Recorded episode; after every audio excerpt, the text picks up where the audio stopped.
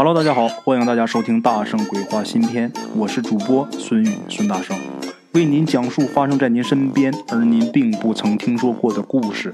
每天晚上，《大圣鬼话》与您不见不散。OK，各位鬼友老铁们啊，开始咱们今天的第一个故事。咱们今天这个故事啊，是由一位妹子所提供，这是她学姐的一个事儿啊。当然，她学姐也不是年龄多大，比她大两届。他认识的这位学姐啊，姓顾啊，姓顾的这姑娘，当年大学毕业以后，她就和她两个同学一起合租了一个房子啊。他们三个人呢，租了这一套房。其中一个姓马的姑娘，她不是每天都回来啊，因为这个马姑娘是本地人，大部分时间呢，她还是住在自己家里。偶尔想练习独立生活了，她才来这个房子里边住几天。刚开始的时候住这个房子啊，并没有什么奇怪的，没有什么事儿。住了三个多月，他们呢，这三个人都得了一种怪病。什么怪病呢？耳朵疼，然后头疼，而且是每天晚上在家快十二点的时候开始疼，白天就好。马姑娘呢，她要是回她父母那儿去住啊，她就不疼。所以啊，他们去医院检查，医生啊告诉他们的结果也是根本没有什么病。告诉他们没事以后呢，他们这三个人就都认定这间屋子有问题。啊，在新闻报道上看呢，就是有的小区啊，以前是这个独地，就比如这个小区这个楼盘之前这个地方是一个化工厂什么的，开发商啊违规建筑成这个住人的小区，这种地方会对人的这个神经啊神经系统造成影响。他们想到这方面的问题之后啊。他们就开始走访这个小区的其他人，走访了很多人之后啊，有的人家已经在这住了十来年了，都没有事儿。后来呀，还是这个马姑娘她妈，这马姑娘她妈就说呀：“别是有什么邪性的东西吧？”啊，也赶巧，正好他妈一同学的二哥懂这个，而且非常专业。这人呢，就让他妈给请来了。小顾啊，是比较唯物主义的。他本来不信这些，但是后来呀，听说这位师傅出手一次很贵，这回是看在马姑娘他妈的面上免费动手啊，他也就不再说什么了。小马他妈的同学的二哥啊，是一位六十来岁的一大爷。那天呢，被小马他爸开车给拉来的这位师傅，三个姑娘啊，是赶紧下楼迎接，也管着叫叔叔啊。老头这个气派啊，很大。啊，气场很足。上来之后呢，就像逛这个自由市场似的啊，就在他们屋里边啊，各个屋里边都转了一圈。转完之后啊，就说没事就是啊，有个小鬼想进来，把他送走就好了。这三个姑娘啊，听了之后啊，挺害怕的，啊，又觉得害怕，又觉着这位这位大师是在敷衍他们。因为这位大师上楼还不到五分钟呢，啊，就给出定论了。这小顾就小声跟这个小马说：“说是不是咱们没给钱呢？人家不给咱好好看呢？这咋这么快就看完了？”啊，小顾这么一说完，小马也这么想。但是啊，这仨姑娘都没敢说什么。这位大师啊，咱别说他跑江湖跑多少年了，就是岁数也在那摆着呢。几个小姑娘那点心思啊，人家还能看不出来吗？这大师挺不高兴的，就问他们啊：“怎么的，不相信我是吧？看我就看这么一眼，是不是以为我敷衍你们呢？嗨，孩子，你们多心了啊！无冤无仇，咱们客客气气的把这亡魂送走就完了，把他请走就完了。这个这件事儿啊，最好是今天晚上干。我呢，今天晚上还有点事儿，我把东西啊给你们吧。”等到十二点的时候，你们如此这般，这般如此，送走就行了。这位大师是说完这番话，转身就走。小马他爸是赶紧开车去送这位大师，把这位大师送走之后，他爸又返回来，回来干嘛呀？帮助这三个姑娘啊，按大师说的那个做法，怕这三个姑娘弄不好。怎么做呢？这个大师给了他们一瓶符水，还有一张符纸。就让他们呐，十二点的时候先拿这个符水把眼睛擦了，看见什么了就把这符贴过去就行了，就这么简单，啊。等到晚上快十二点的时候啊，这个小马、小顾他们这三个人啊，三个姑娘，再加上这个小马他爸，一共四个人。这四个人就出了屋了。小马他爸呀，就是担心这些女孩害怕，就说：“你们呐，下楼吧，啊，我弄好了，我叫你们。”这会儿呢，这仨人啊，好奇心还上来了。反正他们想有小马他爸在啊，有壮胆的，说我们不下去，我们也要看看。啊，他爸就心想看看吧，反正这个符水也够用啊。就这么的拿这个符水给这几个人都擦了眼睛。擦完眼睛之后啊，小马他爸就在门口啊，这个门外那个地方在那等着。剩下那三个人呢，是远远的站在那个楼梯上啊，也是紧紧的盯着这个大门。他们是心想啊，出现什么恐怖情况赶紧跑。他们是随时做好跑的准备啊。等到了十二点的时候，什么都没有出现。哎呀，大家还想啊，这肯定是虚惊一场，就想哎呀，咱们都进屋吧。小马他爸啊，毕竟是经过的事儿多，岁数也大，就说呀。咱们再等等，要是按他们三个妹子的想法啊，这会儿就是你咱进屋就完了。大师骗人的，他爸没有，他爸说咱再等等啊。等快到了十二点十分的时候，忽然间，他们的门前出现了一个人影。仔细看了一眼啊，这仨妹子想跑都跑不动了，腿软了。那么说他们看见什么了啊？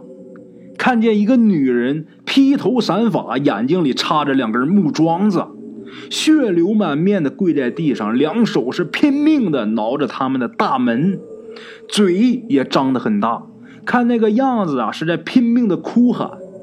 但是啊，无论是哭喊还是挠门，这四个人一点声音也听不见。小马他爸啊，这个男人现在是主心骨，但是他爸也害怕。虽说害怕，但毕竟有三个孩子在，他爸还算是镇定，就把这个先生给这个符掏出来啊，就冲着这个女人就贴过去了，就贴在那个女人的身上。他爸感觉是什么都没有摸到，这个女人呐就慢慢的消失了。他爸定了定神，回头看看三个姑娘啊，全都瘫坐在地上。这老头没办法，一个一个往里扶吧，扶进去让他们换衣服去吧。怎么回事啊？吓尿了，啊！把他们三个拉进去之后，衣服都换好之后啊，这三个人定了定神，这仨姑娘，小马他爸给弄的热水呀，喝完之后好点好了之后，他爸也不能走啊，这时候要把这仨姑娘扔这，那非得吓出个好歹来呀。就这么的，小马他爸跟自己姑娘啊睡一个房间，那俩姑娘睡一房间，他爸那天晚上就在那睡的。第二天白天回的家，等到天快黑的时候，他爸又回来了，在这儿陪这三个姑娘睡了一个星期。这一个星期都没有出现什么异样，而且这三个姑娘啊，这耳朵都不疼了，耳朵也不疼，脑袋也不疼了啊，这些毛病都没有犯，他爸才不来。啊，这个事儿啊，让我分析一下，这位大师啊，他未必是那天他不是急着走吗？是吧？其实我倒是觉得他未必是着急有事要走。我觉得呀，他肯定觉得是这三个姑娘不相信他啊，就那种很不屑的眼神，这个大师不爽了。我觉得这样也挺不好，挺不礼貌的。你要是不相信人的话，你干嘛找人家来呀？既然把人家请来了，你就得信人家。倒不用说什么毕恭毕敬，但是最起码你别怀疑人家。那个大师那天未必他有事儿，他只不过是先走，让这几个姑娘啊，我让你们自己亲眼看一看，我不用跟你们分那么多话。从那以后还真管用啊！自打这个事儿以后，这仨姑娘就把那位大师还有小马他爸就奉作自己心中的男神呐！啊，好了啊，这是咱们今天的第一个故事啊，接下来给大家讲咱们今天的第二个故事啊。咱们今天第二个故事啊，要推到一九二几年到一九三零年这么之间啊，具体的时间呢记不太清楚啊，因为这个事儿发生的时间太长了。咱们这个鬼友他爷爷，咱们这位鬼友岁数就很大了啊，他爷爷跟他太爷爷从山东去咱们东北闯关东的时候发生的一件事儿。鬼友他爷爷跟鬼友他太爷爷这爷俩闯关东。闯关东是闯过来了，但是到了东北之后，他实在不知道是干什么。那有些好朋友就说：“那那年头东北不是又物产丰富，又这那那地多的是吗？种地呗。”可没那么简单。一般啊，好地都有主，你闯关东闯来了，你得有本儿啊，你得有钱买地呀。你没钱买地的话怎么办？那你就先研究挣钱呗。先研究挣钱干嘛呢？这个鬼友他太爷爷跟他爷爷这爷俩就给人家地主扛活打短工。啊，就是混日子啊！三十岁了没娶媳妇儿。咱们话说有这么一天啊，在地里干完活回家，就看这个路边啊围着一群人。这个鬼友他爷爷啊走进去一看啊，被围的那个人他认识。这人是谁呢？镇上一个算卦的。这人呢五十来岁，姓盛，兴盛的盛啊。这个附近的人呢都说啊，这位算卦算的极准。这会儿，这个算卦的被众人围住，端坐在一把椅子上，正闭目养神呢。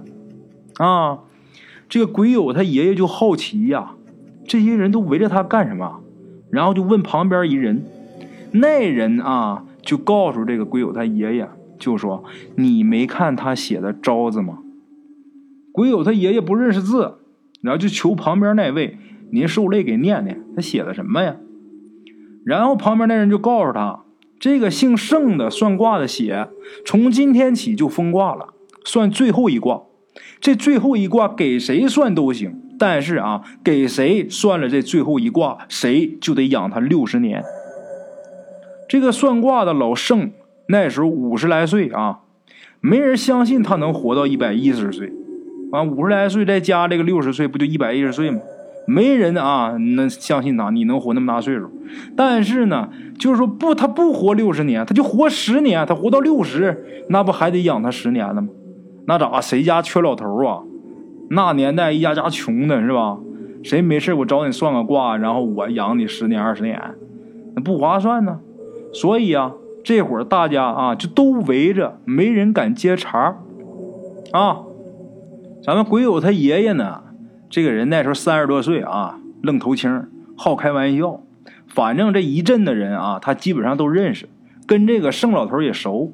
然后他就故意跟这个老头斗，就说：“哎，老盛，你要是能算出来我啥时候娶媳妇，我就养你。”这个姓盛的老头一听鬼友他爷爷说完之后啊，眼睛就睁开了，然后伸手就拿棋子儿，这个算命啊。他是方法有很多，他用的工具也很多。有的人拿罗盘算，有的人呢拿棋子算，有的人拿算盘算，有的是拿龟壳啊，拿这个铜钱，这六爻八卦，有的是拿签子，有的是你写字，反正等等等等啊，用具都不一样。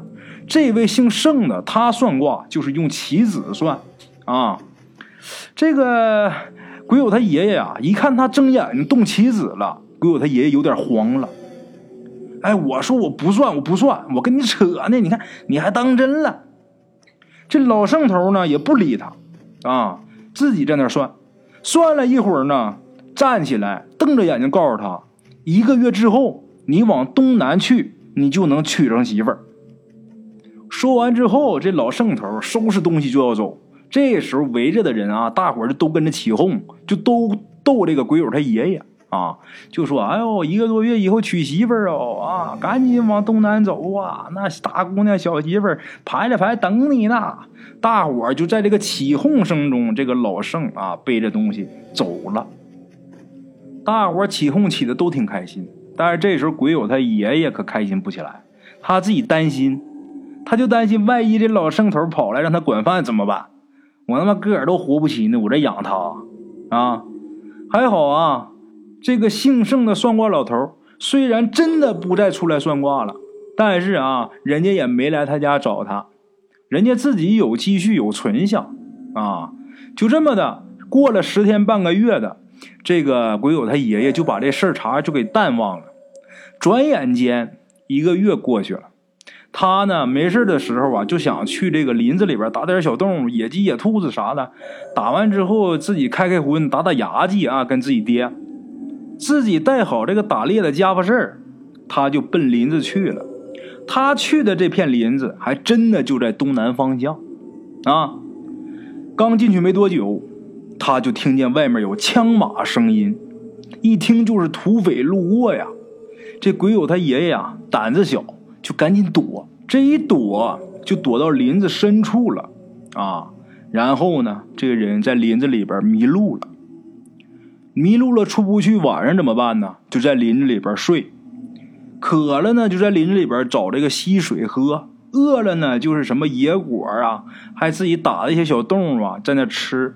就那么的一连着三天，这人才算是绕出来。绕出来之后，他可是高兴坏了。怎么个高兴坏了？他不是高兴啊，自己从林子里边走出来了，他是高兴他在林子里边捡到了一颗参，他发现了一颗大参。过去咱们有话讲，七两为参，八两为宝啊。这个参呢有多大？咱们鬼友没说。总之啊，他爷爷这一颗参当时卖了五百大洋。五百大洋什么概念？就是鬼友他爷爷跟他太爷爷这爷俩给人扛活，扛这一年能挣七八块钱，不错了。他这一颗参卖了五百大洋。有那么一句话叫“平地一声雷，陡然而富”啊，啊，他以前没媳妇的原因，就是因为自己穷。那现在有钱了，娶媳妇还不容易吗？啊，这一富了之后呢？买房置地娶媳妇啊，这人彻底的富了。这富了之后，当初给他算命这个盛老头没来找他。按理说人家盛老头算的准呐，对不对？但是人老头可没来找他。又过了两年，这姓盛的算卦的老头死了，这老爷子没有后代啊。鬼友他爷爷呢，这时候他是全镇的首富了。为什么买房置地娶媳妇儿，总共没花上一百这个现大洋，剩那四百大洋，人家做点小买卖，买卖越来越大，人家现在有钱了啊！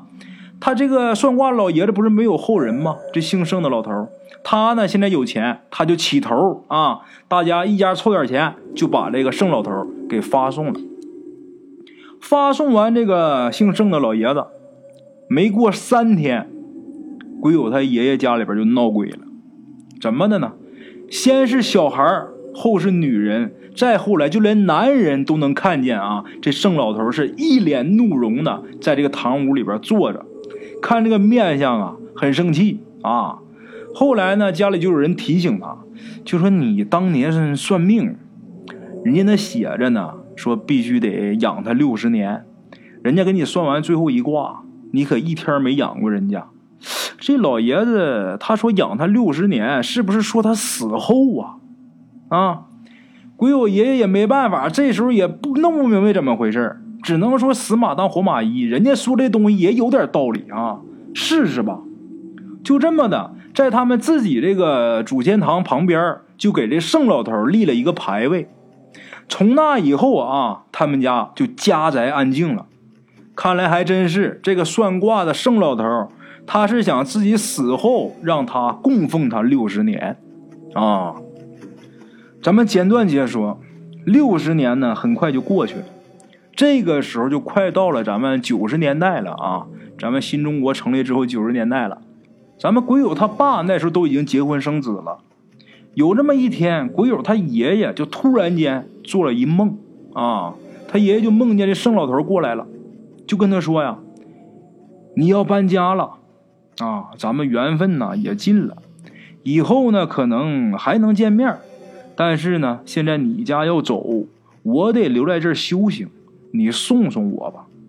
啊，这老爷子做这么一梦，那年鬼友他爷爷都九十多岁了，平时啊这老爷子也做梦，就做梦醒完之后根本就记不住，但是啊他那天做那梦那个真灵啊啊，那就不是梦，就跟真事一样。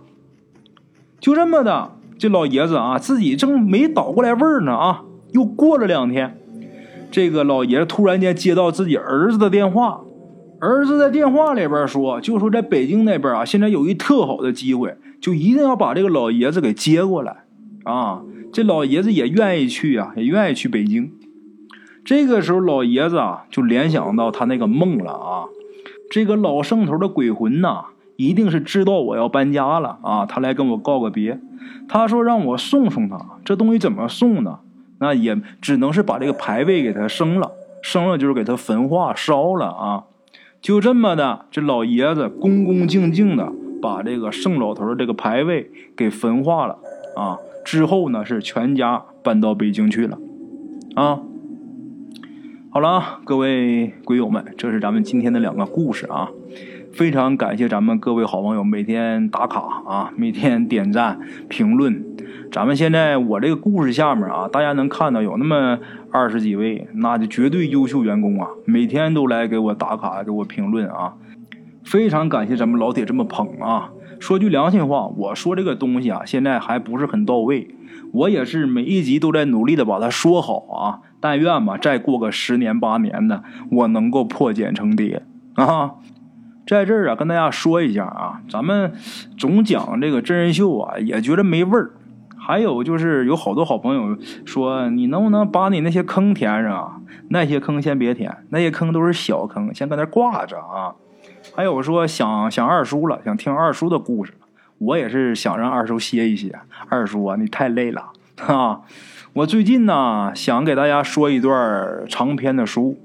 这书呢，大概能讲个十集左右，每一集大概能在不到一个小时，也差不多五十分钟左右吧。嗯，有这么一部书叫《凶宅》啊。